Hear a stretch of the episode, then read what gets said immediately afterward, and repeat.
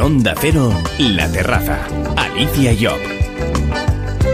Le seguimos acompañando desde la terraza de verano de Onda Cero y lo hacemos ahora aprendiendo a vivir, conociendo los hábitos de vida saludable que promueve la campaña de Antena 3 Objetivo Bienestar, Aprender a Vivir, y en la que conoceremos cómo practicar actividad física de forma responsable. Iremos hasta el Reina Sofía en Madrid y también a los Estados Unidos con un español que tiene ahora ubicada su vivienda en New Haven después de haber vivido durante cinco años en la ciudad de los rascacielos, Nueva York. No se pierdan la segunda parte del programa que arranca con la recomendación de cine en casa de Eduardo de Vicente.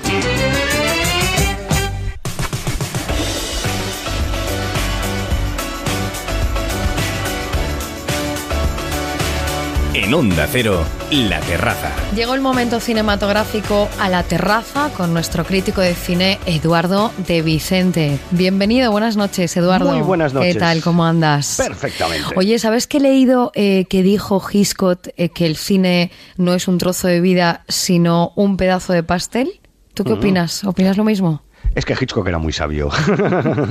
bueno, pues nos vamos a zampar un pastel entero con eh, La teoría del todo, que es la película que nos propones esta noche. Y para mi sorpresa, porque yo no soy, de verdad, no soy muy fan de los biopics, es decir, de estas películas biográficas. Sin embargo, La teoría del todo yo creo que trasciende de esta categoría y que entra eh, a explicar toda una serie de cosas de una manera tan maravillosa que creo que es muchísimo mejor, el mejor biopic de los últimos años sin duda alguna. Escuchemos un fragmento. Vamos, arriba. Buenos días, Brian. Stephen, ¿eres consciente de que te has apuntado a un doctorado en física? Hola. Hola, Ciencias. letras. Soy cosmólogo. ¿Qué es eso? Estudio el matrimonio entre espacio y tiempo. La pareja perfecta. No se sabe nunca de dónde vendrá el próximo salto hacia adelante, ni de quién. ¿Y quién es Stephen? Bueno, pues es el científico Stephen Hawking. Esta es la película de su vida desde su juventud en el Cambridge de 1963. Y atención, porque no es solo eso, sino que básicamente es su relación con su mujer. Evidentemente también habla de sus teorías, de su lucha con la enfermedad que le deteriora físicamente, pero sobre todo su relación con su mujer, porque esta película está eh, basada en las memorias de Jane Hawking. El director es James Marsh, un estupendo realizador que se recuperó hace poco una película suya, Shadow Dancer, y ganó un Oscar por un documental también que estaba muy bien, que era Men on Wire. Eh, Eddie Redmayne es el protagonista, estupendo, fantástico, ganó el Oscar con todo merecimiento porque interpreta de maravilla a Stephen Hawking. Recordemos que fue Marius en Los Miserables. Y la actriz que interpreta a su mujer es Felicity Jones, a la que hemos visto, por ejemplo, en La Mujer Invisible, que protagoniza la nueva película de Bayona. Yo ya te digo, mm, me daba pereza ver esta película, pero luego me pareció estupenda y mucho mejor de lo que esperaba. Es poética, elegante y hasta intenta ser didáctica sobre teorías tan complejas como las de este señor, que realmente es complicado. ¿eh? La fotografía está muy cuidada y hay escenas en las que predominan tonos determinados y aplicando diferentes texturas. Es curioso como este film también guarda relación con otro de los candidatos al Oscar de este año, porque Jane Hawking asegura que le gustan las pinturas de Mr. Turner, que era una de las películas de este año, mientras que Hawking se reta con sus teorías con Kip Thorne, que fue el astrofísico que colaboró en la historia que luego fue interestelar. Me gusta especialmente cómo corta algunas escenas antes de tiempo, para que así el, el espectador tenga la posibilidad de imaginar lo que ocurre. Muchas relaciones, más que mostrarlas, las sugiere. La banda sonora es maravillosa y el guion está muy bien escrito, con algunas escenas que podrían pasar a la historia. Mira, yo te lo resumo de la siguiente manera. Si yo fuera Stephen Hawking, a mí me hubiera encantado, me hubiera encantado que me hubieran hecho una peli así, la De todas formas, aunque eh, tú digas, Eduardo, que no es muy amante de este tipo de películas eh, que se basan en la biografía o tal vez en hechos reales, sí que tiene un público concreto este tipo de cine, ¿verdad? Sí, pero yo, por ejemplo, mira, eh, hay algo que ya empiezo a detestar mucho, y es las biografías de cantantes. Si tú te miras la biografía de, por ejemplo, de Camarón o la biografía de un músico rockero drogadicto, mm, las vas a ver exactamente iguales. Todas iguales. Sí, porque siguen unos mismos patrones y al final resultan aburridas en general, ¿no? Sin embargo, la teoría del todo para mí es muy poética, muy bonita, y quizá precisamente por lo que te he explicado, ¿no? Porque sigue más el punto de vista de la mujer, de la relación entre ellos dos, que quizá hacer un, un estricto, una estricta efemérides de una serie de actos y de, y de cosas que le pasaron a este hombre, ¿no? Bueno, además una película que, como dices, obtuvo bastantes premios, sobre todo por la interpretación del el protagonista de esta película, que encarna a Stephen Hawking. Yo no me la voy a perder, eh, Bueno. Eduardo, te lo aseguro. Así De que eso se trata. ya te cuento. La Muy teoría bien. del todo es la propuesta cinematográfica de esta noche de agosto. Buenas noches. Besitos, buenas noches.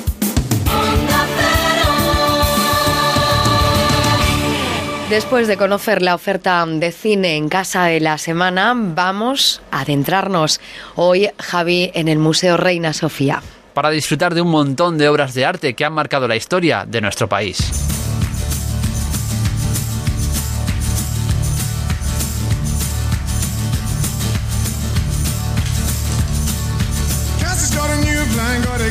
Hoy nos vamos a acercar hasta uno de los centros de arte más importantes de nuestro país. En su interior podemos encontrar obras de Picasso, Miró, Dalí y muchos otros. Si lo visitamos en estos días, podremos tener la suerte de poder contemplar el cuadro más caro del mundo. Estas y otras peculiaridades hacen del Museo Nacional Centro de Arte Reina Sofía una visita obligada. Hoy paseamos por sus salas acompañados de Joao Fernández, su director del Museo Reina Sofía. Joao, buenas noches, bienvenido a Onda Cero. Muy buenas noches. Joao, arrancamos este paseo por el Museo Reina Sofía, si te parece, hablando de la colección permanente que está expuesta. ¿Qué artistas y qué obras podríamos destacar de todo lo que nos podemos encontrar en sus salas? Sí, eh, la las colecciones del Museo Reina Sofía se organizan por eh, diferentes capítulos y cada uno de esos capítulos propone una narrativa sobre la historia de del arte y el modo como el arte nos permite reinterpretar la vida y esa misma historia eh, eh, a partir de las obras que enseñamos. Una de las obras maestras que se encuentra en la Reina Sofía es una obra que es conocida universalmente. Hablamos de Guernica. Guernica es como una de las raíces de nuestra colección, porque eh, el Museo de Sofía ha sido creado pocos años después de la llegada de Guernica a España eh, y eh, es un museo que va a proponer una mirada sobre el arte del siglo XX y del presente a partir de ese cruce entre el arte y la historia, de que Guernica es un ejemplo mayor también. Entonces, en la colección nos encontramos, por ejemplo, eh, una narrativa sobre la, la irrupción del siglo XX, sobre sus utopías, sobre sus conflictos, sobre las vanguardias históricas, sobre los diálogos con el presente. Eh, entonces, eh, podemos ir a finales del siglo XIX, cuando se encuentra un mundo en crisis que ah, hace adivinar las vanguardias que van a redefinir la obra de arte en el siglo XX. Nombres mayores del arte español como Goya, Picasso, Miró, eh, Dalí, se pueden ver en, esa, en ese recorrido. De Miró tenemos obras eh, maestras de sus primeros años hasta sus eh, obras tardías. De Picasso tenemos toda una narrativa que cruza Picasso con eh, un momento muy particular de la historia en torno de Guernica. Eh, tenemos, por ejemplo, de Dalí una de sus obras maestras también, o El Gran Masturbador y sus obras sobre la Guerra Civil de España. Al mismo tiempo, en la erupción del siglo XX también damos una mirada a nombres que han sido menos conocidos por la historia, pero la función de un museo es añadir historias a la historia que se conoce. Y es así que vamos a tratar, por ejemplo, de la presencia de las mujeres en el arte español. Al mismo tiempo vamos a contextualizar el arte español en el arte internacional. Y entonces las vanguardias históricas del arte internacional están aquí presentes también, con nombres mayores que pueden ir de, de Duchamp hasta eh, artistas que se han cruzado también con la historia de España, como por ejemplo André Basson. Después, un otro capítulo de la colección, el recorrido que podemos hacer por las salas del museo, nos llevará a la segunda mitad del siglo. Y ahí encontramos un capítulo que nos interroga sobre si la guerra ha terminado, cuando la guerra ha terminado. Porque después de la Segunda Guerra Mundial y después de la Guerra Civil de España, muchas otras guerras han ocurrido en el mundo y siguen ocurriendo, infelizmente. Y el arte muchas veces va a proponer también eh, momentos de reflexión y de interpretación sobre las crisis del mundo. Entonces vamos a, trabajar el arte del posguerra, vamos a trabajar el, arte también que a partir de los años 60 redefine la obra de arte y su relación con el mundo en un otro capítulo que nos va a, proponer el conocimiento de la revuelta a la posmodernidad, desde el mayo 68 a los discursos sobre la uh, posmodernidad y a la crítica de la modernidad que uh, ocurren en, en, los años 70.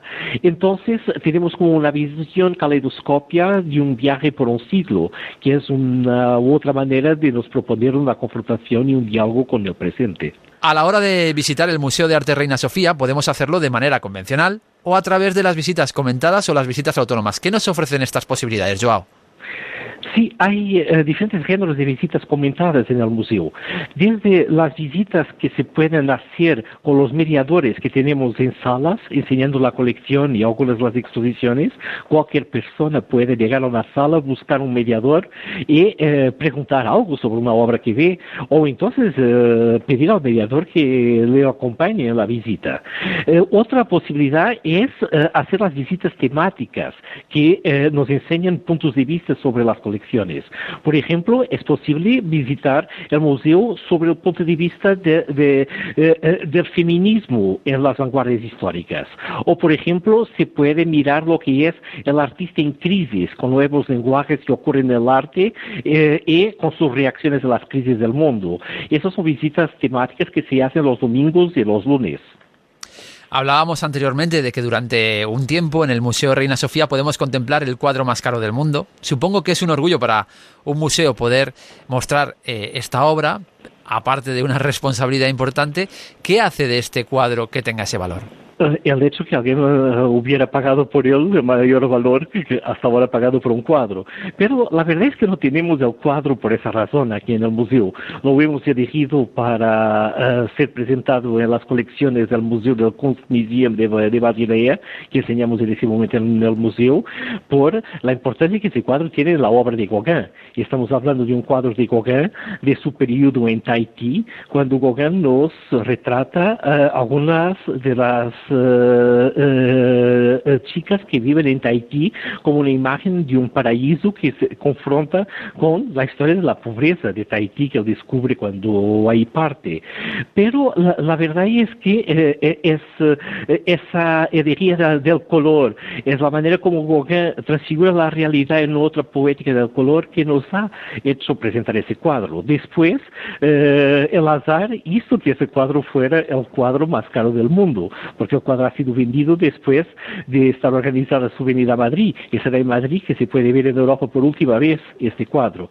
El cuadro ha sido vendido por su propietario que lo tenía en depósito en Suiza y ha eh, obtenido un valor loco que el propietario no confirma.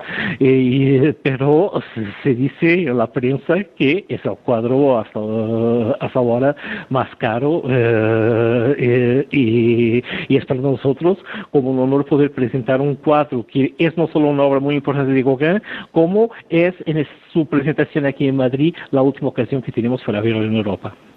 Además de lo que es el disfrute de las obras de arte que tenéis expuestas dentro del Museo Reina Sofía, estáis constantemente poniendo en marcha actividades paralelas con el fin de ofrecer una oferta cultural todavía más amplia a los visitantes. Hace unos días terminaba un ciclo de cine latinoamericano y ahora mismo sigue en marcha actividades en la Tuiza.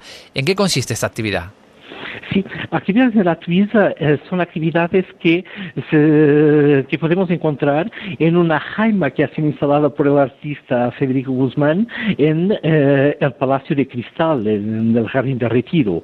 Eh, Federico Guzmán ha trabajado con mujeres sarauís construyendo una jaima a partir de sus tradiciones pictóricas populares en las comunidades sarauís, a donde dibujos y pinturas sobre melfas, sobre esos tejidos maravillosos, maravillosos que las mujeres uh, sarauís pintan son enseñadas como una exposición que construye una arquitectura, la arquitectura de un pabellón donde se van a pasar muchas uh, actividades, desde la ceremonia del té hasta discusiones que pueden presentar cuestiones sobre la identidad y la cultura del pueblo saraui, sobre las cuestiones de los pueblos de, del Mediterráneo y de, de, una cultura común. Y eh, hay sesiones de poesía, hay sesiones de discusión de, temas varios de la economía y de la situación sociocultural de todos esos países del arco del Mediterráneo. Tenéis un amplio programa educativo enfocado tanto a niños, jóvenes y también, por supuesto, en el ámbito profesional. ¿Qué objetivos perseguís con él?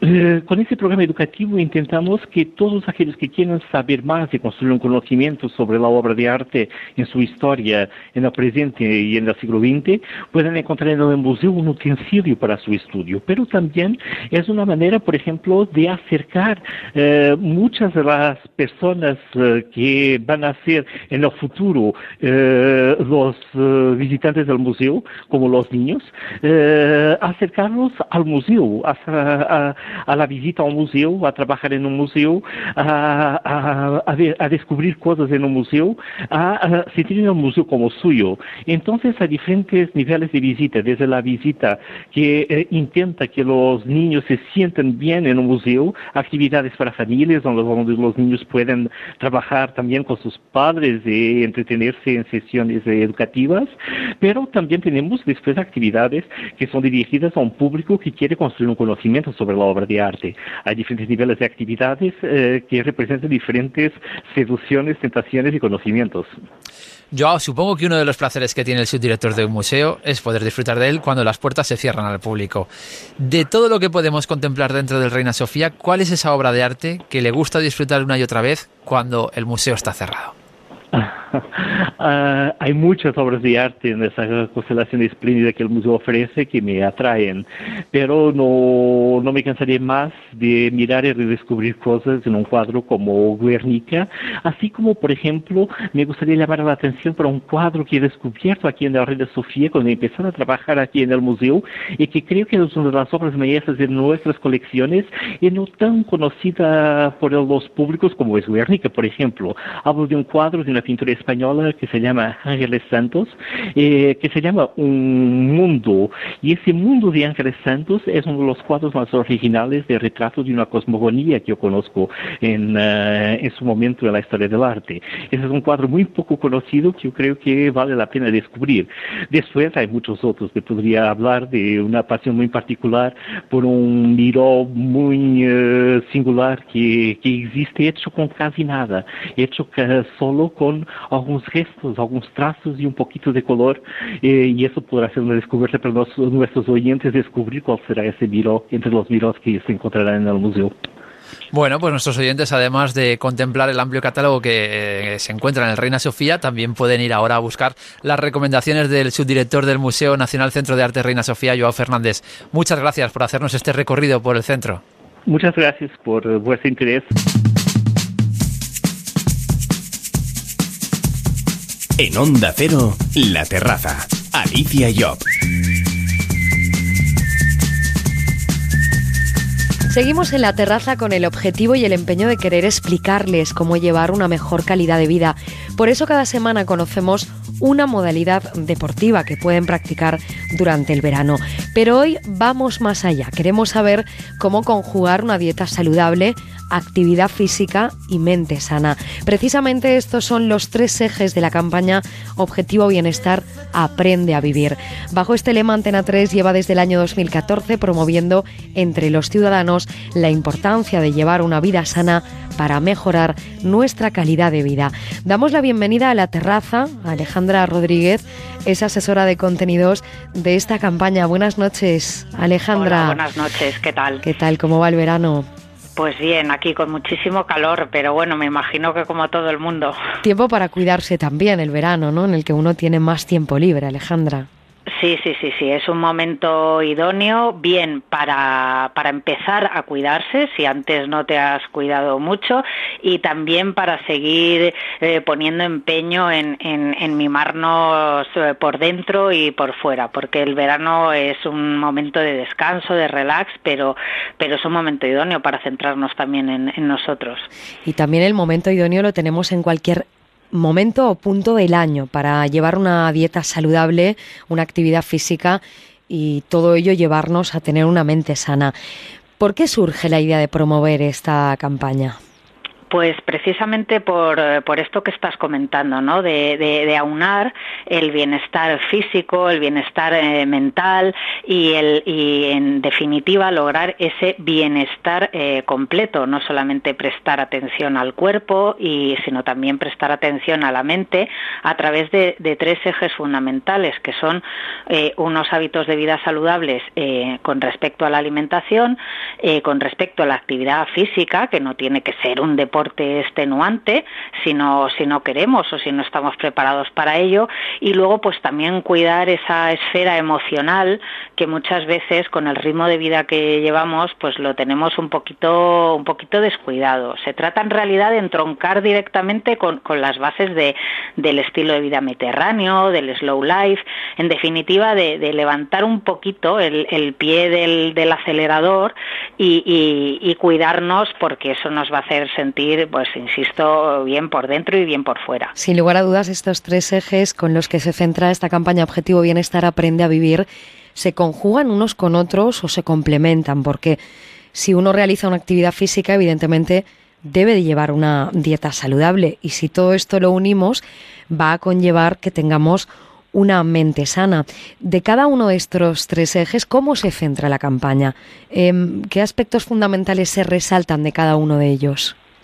Pues mira, con respecto a la alimentación, por ejemplo, eh, lo que tratamos de promover es eso, unos hábitos, una continuidad, una dieta fundamentalmente mediterránea, rica en frutas, verduras, cereales, eh, eh, pescado, en fin, frutos secos, aceite de oliva, semillas, en fin, y sin, sin poner hincapié en hacer lo que se dice, ¿no? Una dieta, un régimen, esto tiene que ser una manera de alimentarse eh, constante y de una manera rica que no nos, no nos implique sacrificios ni ni penurias porque la dieta mediterránea es fantástica y no, no necesita nada de esto.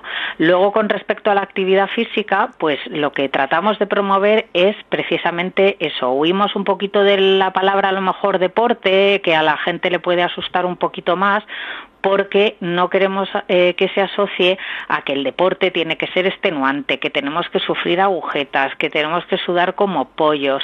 O sea, no, tenemos que mantenernos activos, levantarnos del sofá, huir del sedentarismo y practicar deporte eh, o actividad física, mejor dicho, en familia, eh, caminando, bailando y haciendo las actividades que más nos gustan, deportivas también, si es lo que nos gusta y estamos preparados, pero que en definitiva de lo que se trata es de, levantarnos del sofá, de no estar quietos y de no y de no estar eh, de huir del sedentarismo porque porque está comprobado que esto es una de las grandes lacras de la, de la salud de la sociedad moderna. Y en cuanto a la mente sana, eh, pues Alejandra pues eh, se trata también de hacer eh, gestos diarios que nos hacen sentir eh, bien, pues con respecto a cómo tenemos nuestra casa, cómo nos vestimos, cómo hacemos pues una parada a lo largo del día y hacemos un, ratito de meditación. Tampoco hacer meditación es tan es tan difícil.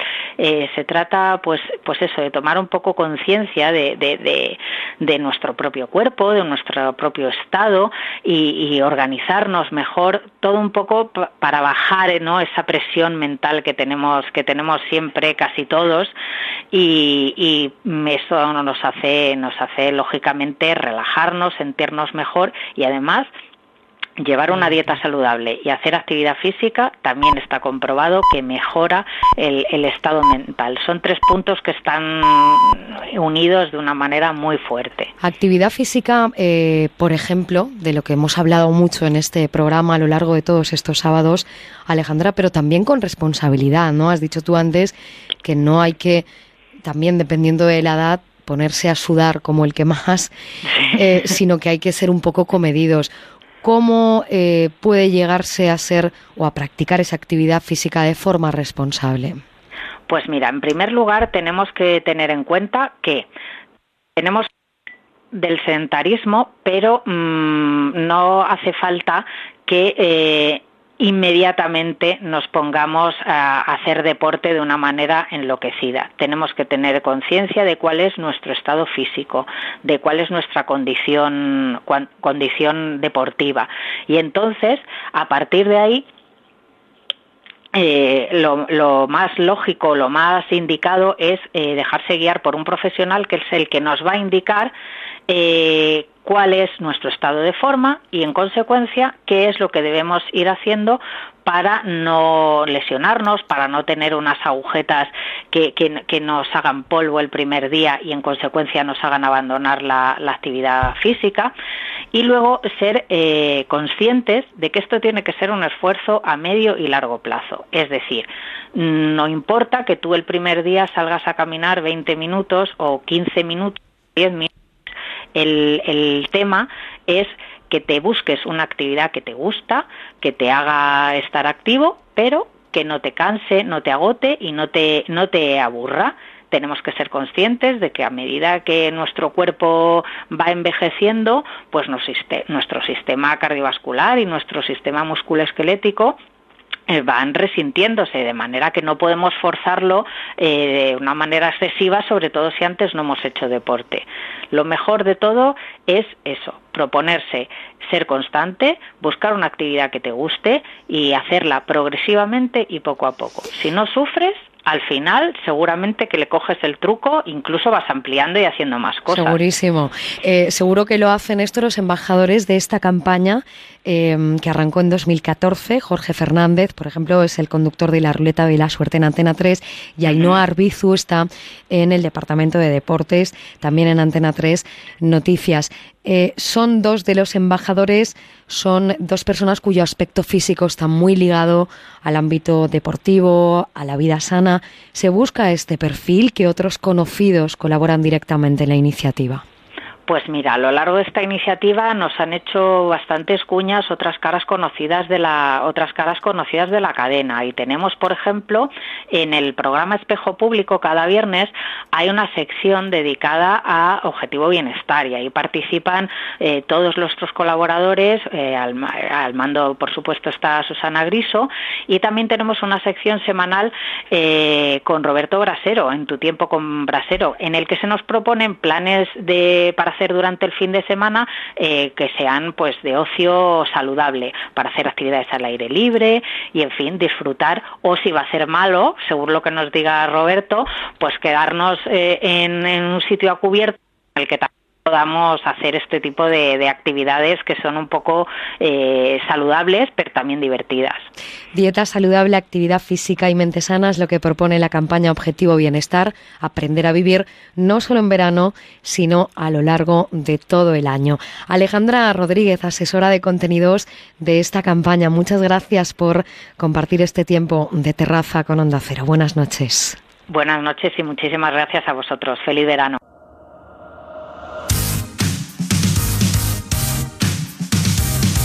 En la terraza de Onda Cero. Aunque todavía queda verano por delante, lo cierto es que la fecha en la que nos encontramos ya marca la cuenta atrás para la vuelta al colegio. Preparativos que los más previsores ya tendrán listos, pero los rezagados, como cada año, deben apresurarse porque el tiempo corre de cómo afrontar la vuelta al cole y sobre todo de cómo prepararse y arrancar un nuevo curso. Es de lo que hablamos con la psicopedagoga Ana Roa. Bienvenida a nuestra terraza. Ana, buenas noches. Buenas noches. Fíjate, Ana, que muchos que están en plenas vacaciones estarán pensando que mm. con lo gusto que están ahora mismo, vienen ahora estas dos a fastidiarnos el descanso. Pero es bueno tener una preparación, ¿verdad? Como ir paulatinamente incorporándose a la vida rutinaria. Sí, efectivamente. Hombre, es cierto que todavía queda verano, pero, pero, es pero poquito a poco, paso a paso y con anticipación, hay que ir aproximándose a la situación que nos espera en septiembre. Cierto, cierto. Volver a las normas, eh, a la rutina, que todo esto después de unos meses de asueto, em, pues va a costar. Vamos a ver cómo los niños se van incorporando poco a poco. A mí me gustaría primero, Ana, hablar de las novedades que para muchos niños va a suponer este nuevo curso, ¿no? Em, es el caso primero de los niños de tres años. Ellos tal vez no se enteren, pero sí los padres. Si el niño no ha ido previamente a la guardería, ¿existe realmente ese síndrome del nido vacío? Sí, sí, sí, claro que existe y especialmente para las familias.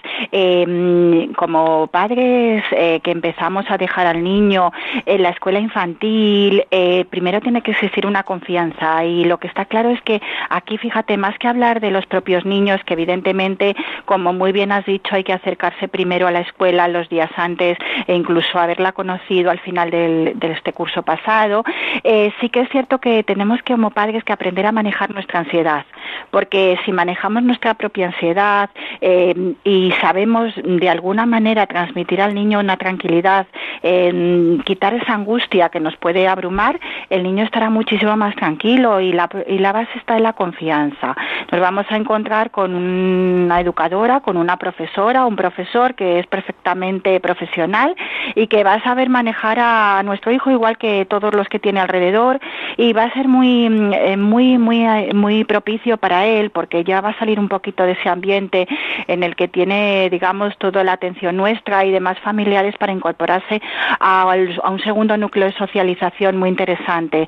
Pero para eso es muy importante eh, administrar el final de las vacaciones de forma progresiva em, y sobre todo nosotros sabernos controlar. No pasa absolutamente nada, es un tema de confianza. Es bueno eso de decir constantemente, que lo decimos mucho los padres cuando los niños entran por primera vez al colegio, vas a ir al cole de mayores para ir mm. introduciendo al niño. Esto es bueno repetirlo es bueno, constantemente. Pero no, pero no excesivamente. Mira, es el mismo caso de cuando llevamos al niño a la pediatra y demás. Eh, vamos a ver, eh, son niños muy chiquititos. La información la van a entender en su, en su propio estadio evolutivo.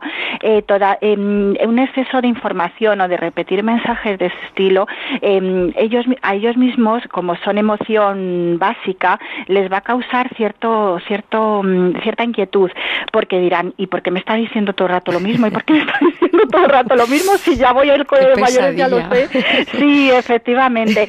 Eh, mira, es más, eh, el trabajo nuestro ahí como padres es más básico, es más un control de horarios del sueño, un control de, de empezar a, a digamos, a, a, dejar un poco todas estas rutinas veraniegas semana y media antes aproximadamente y empezar a acostar a los niños, aunque estos chiquitos evidentemente en el verano no pierden la rutina tanto como los mayores, pero sí empezarlos a acostar progresivamente un poquito antes, empezar un poco con los desayunos a, su hora, es decir, paulatinamente el cambio de los horarios de comida y de sueño, mm, irlos organizando, más que el, que el propio mensaje de vas a ir, vas a ir porque él cuando se encuentra allí se va a encontrar allí. es, que, lo digo porque los padres lo dicen y los niños lo repiten. Sí, sí, sí, no, totalmente de acuerdo. y muchas veces hemos pecado y me incluyo como cuando yo ahora ya no soy madre primeriza, gracias a Dios, pero sí se pasa mal.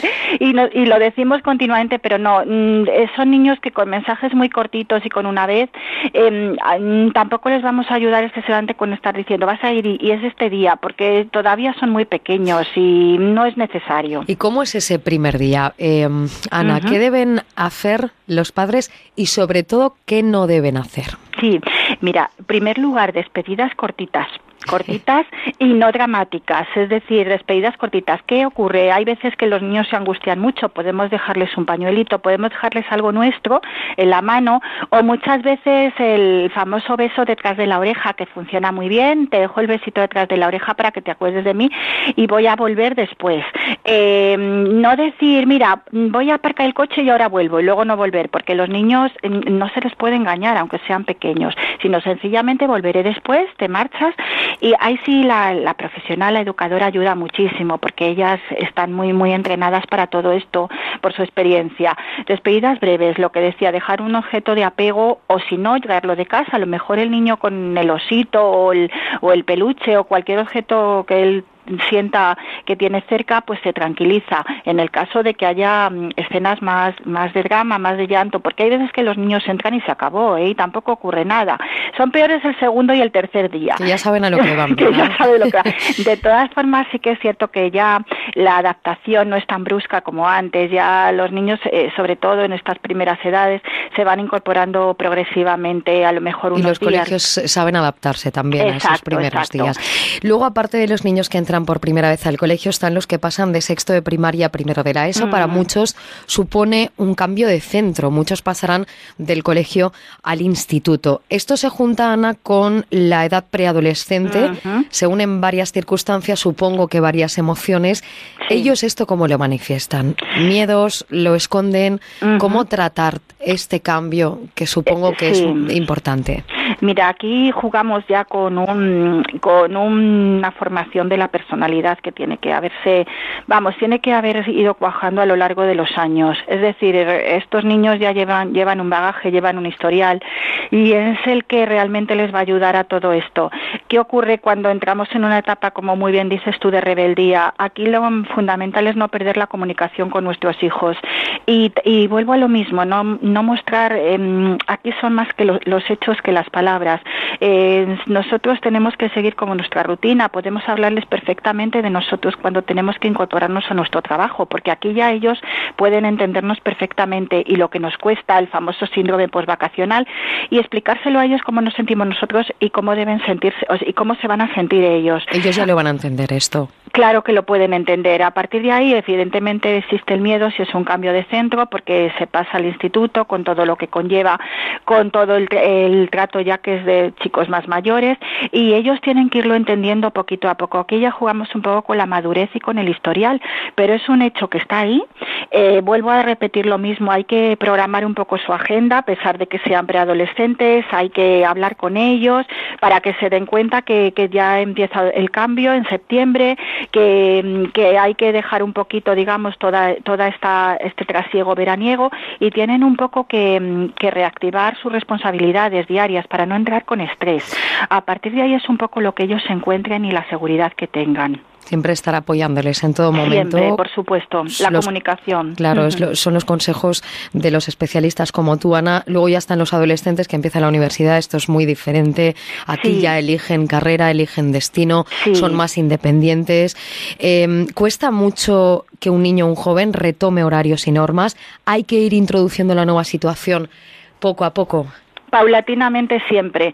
Eh, vamos a ver, incluso cuando hablamos de universitarios, de chicos, chicas que van a empezar a la, en la universidad, eh, ellos pues deben definir ya su horario de clases con tiempo. Ellos mm, ya tienen unas obligaciones eh, que pueden hacer la inscripción de las materias eh, y, cumplir los requisitos previos a las al inicio de las clases. Es decir, eh, ellos ya lo ven como un nuevo proyecto personal, profesional y poquito a poco pues ir programando sus alarmas, sus despertadores para, para responsabilizarse pues de su agenda y de lo que les va a venir.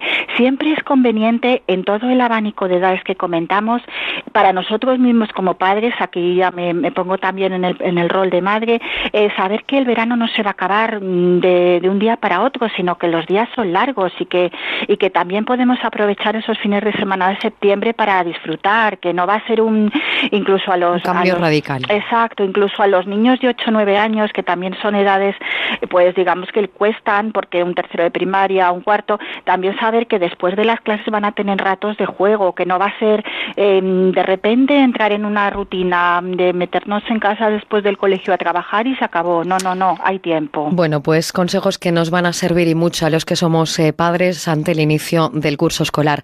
Lo hemos conocido con la psicopedagoga Ana Roa. Gracias. Buenas noches. Muchísimas gracias a vosotros.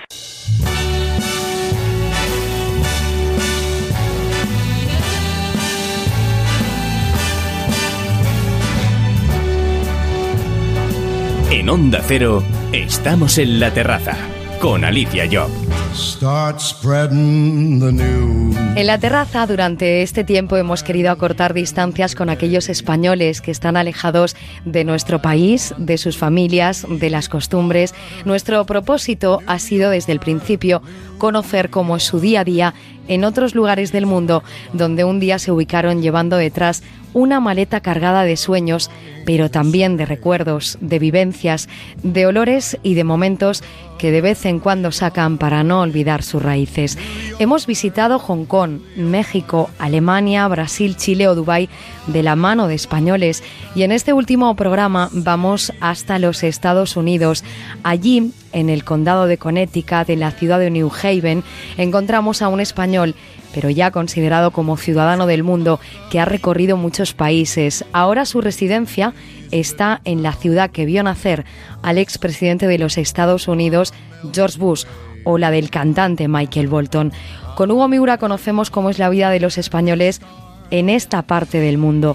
Hugo, buenas noches desde España, bienvenido a la terraza. Buenas noches, Alicia. Hace, hace poco que te acabas de mudar a este condado, que por cierto está al lado de Nueva York, una ciudad que conoces a la perfección porque casi has echado allí raíces después de haber vivido cinco años. ¿Es un buen destino para vivir?